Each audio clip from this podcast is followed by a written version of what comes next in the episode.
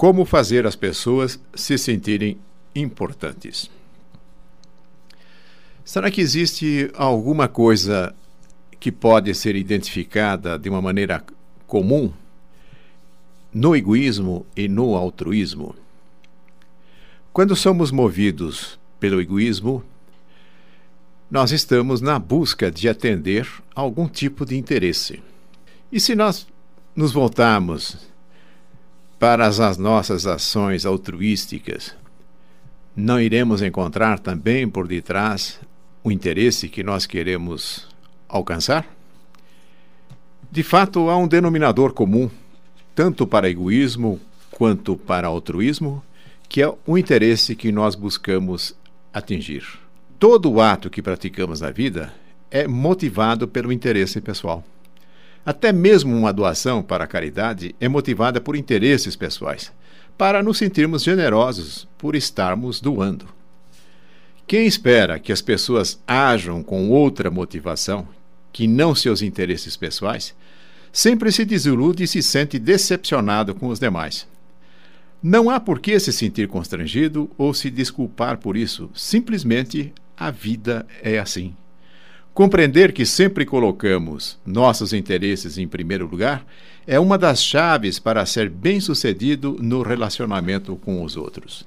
Muitas vezes, ao colocar isso, provocamos uma rejeição das pessoas. Insistentemente ouvimos dizer que quando nós fazemos alguma coisa boa, quando nós nos manifestamos dentro de uma atitude altruísta, nós devemos fazer isso incondicionalmente, sem aguardar nenhum tipo de retribuição. Se nós considerarmos uma importante lei que é ensinada por Jesus, aquilo que nós semeamos, nós colhemos.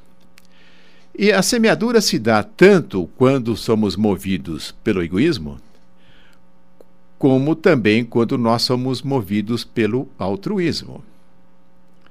E dessa forma, nós vamos colher, e essa colheita terá a natureza da semente que nós lançarmos.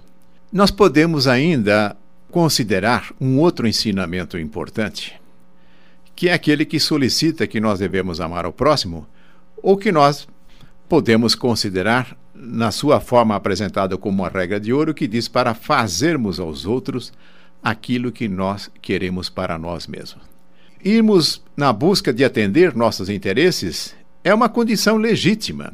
O que resta analisarmos se nós buscamos atender os nossos interesses pelo egoísmo e pelo altruísmo, em qual das duas hipóteses nós seremos mais bem-sucedidos. Se lançarmos sementes do egoísmo, a colheita que nós teremos de volta não terá uma boa qualidade. Deveremos tender naturalmente para orientar a nossa vida em função do altruísmo. Mas não que isso não vá de encontro aos nossos interesses. Ou ainda, mesmo que nós declaremos, não, isso aqui eu faço de uma maneira incondicional, não estou procurando nenhum tipo de retribuição, a retribuição não depende daquilo que nós achamos sobre isso. A retribuição depende de uma lei. E essa lei se cumpre, quer nós queiramos ou não. Porque caso essa lei não funcionasse, eu também poderia dizer o seguinte: muito bem, quando eu lançar sementes inadequadas, eu também não quero colher. Não, mas colhemos. Paralelamente, tinha uma situação que eu estou semeando boas sementes, por que não haveria de estar presente a lei da semeadura? Em tudo aquilo que nós fazemos, ela sempre irá produzir resultados. Se nós tivermos essa compreensão, nós vamos perceber que aquilo que é mais importante para as pessoas é quando nós buscamos atender aos interesses dela. E na medida em que nós calibramos a nossa ação em relação às pessoas, ou deixamos de agir, tendo em vista o ensinamento de amor ao próximo, é uma colocação totalmente legítima. Podemos sim procurar suprir os interesses das pessoas. Quando nós consideramos isso na busca de uma capacidade nos relacionamentos, o que é que nós devemos, portanto, focar em relação às pessoas? A principal coisa a orientar as pessoas na vida é elas buscarem sentirem-se importantes. E aquilo também que nós conhecemos como autoestima, é uma pessoa alcançar uma elevada autoestima. É a pessoa sentir-se capaz de fazer as coisas, de realizar as coisas na vida, e ao mesmo tempo também sentir-se merecedora dos resultados daquilo que a pessoa faz. Quando nós nos dirigimos às pessoas nos nossos relacionamentos, temos que levar em consideração que as pessoas estão muito mais interessadas nelas mesmas do que em você. Portanto, o seu maior objetivo ao conversar é falar sobre elas. Por exemplo, fale sobre os sentimentos, a família, os amigos, o status, as necessidades, as opiniões e os pertences delas. Vamos falar a respeito dessas mesmas questões relacionadas a nós, se porventura a pessoa indagar, se ela quiser saber de nossos sentimentos, de nossa família, de nossos amigos, do nosso status, de nossas necessidades, opiniões ou pertences. Aí sim, dentro desse processo que nós colhemos aquilo que nós sememos, quando procuramos fazer que as pessoas se sintam importantes.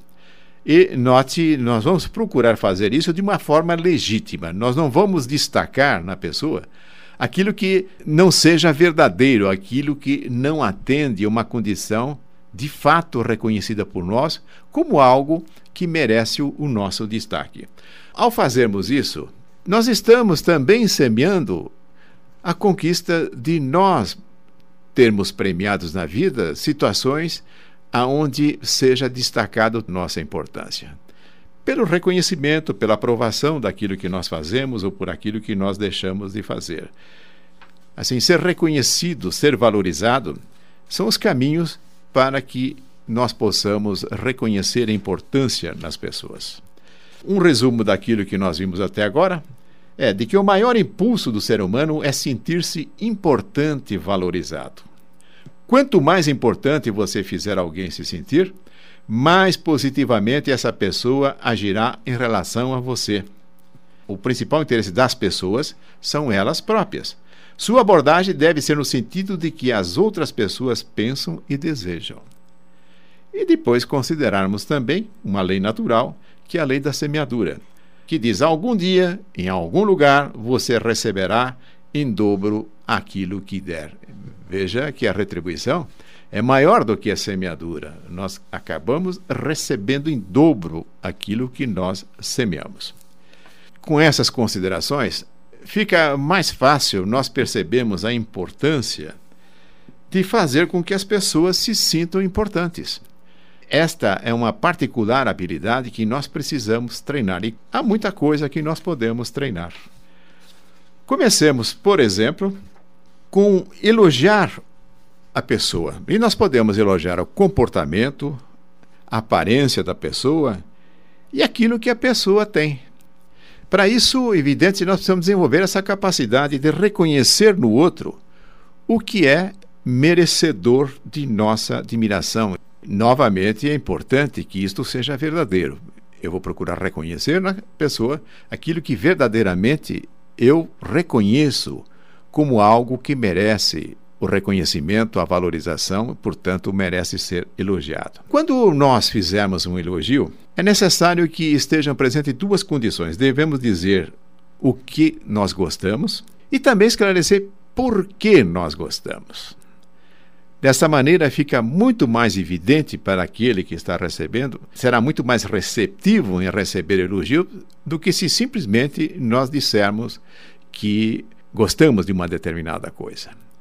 Assim, se alguém toca um instrumento, eu posso dizer, eu gosto muito da sua habilidade de tocar instrumento, porque o ritmo que você imprime à música sempre levam as pessoas a uma condição de ligação plena com aquilo que você está fazendo. Então, estou dizendo o que é que merece elogio e a razão do porquê eu estou realizando esse elogio.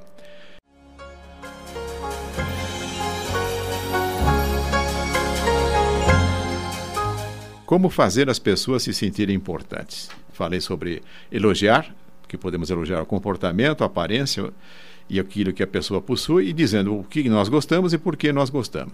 Quando nós formos fazer elogio, comecemos citando o nome da pessoa. Então eu posso dizer: Fernando, eu gosto muito do seu jardim. o seu jardim compõe de uma maneira harmoniosa com o ambiente da sua casa. E se nós recebermos um elogio, nós devemos aceitá-lo, agradecer e, da mesma forma, explicar por que nós somos gratos. Há uma tendência, quando alguém faz um elogio para nós, assumirmos uma posição, não, eu não mereço, é bondade sua. Se alguém bate a sua porta e chega com um presente, vai recusar? Vai falar para a pessoa, leve de volta? Claro que não, nós aceitamos o presente. E o elogio é um presente. E nós devemos aceitá-lo sim, porque se a pessoa reconhece que há um motivo para que ela esteja fazendo um elogio, vamos aceitar e vamos ser gratos, vamos agradecer. Dizer até que tipo de satisfação, de alegria aquele elogio possa estar produzindo em nós.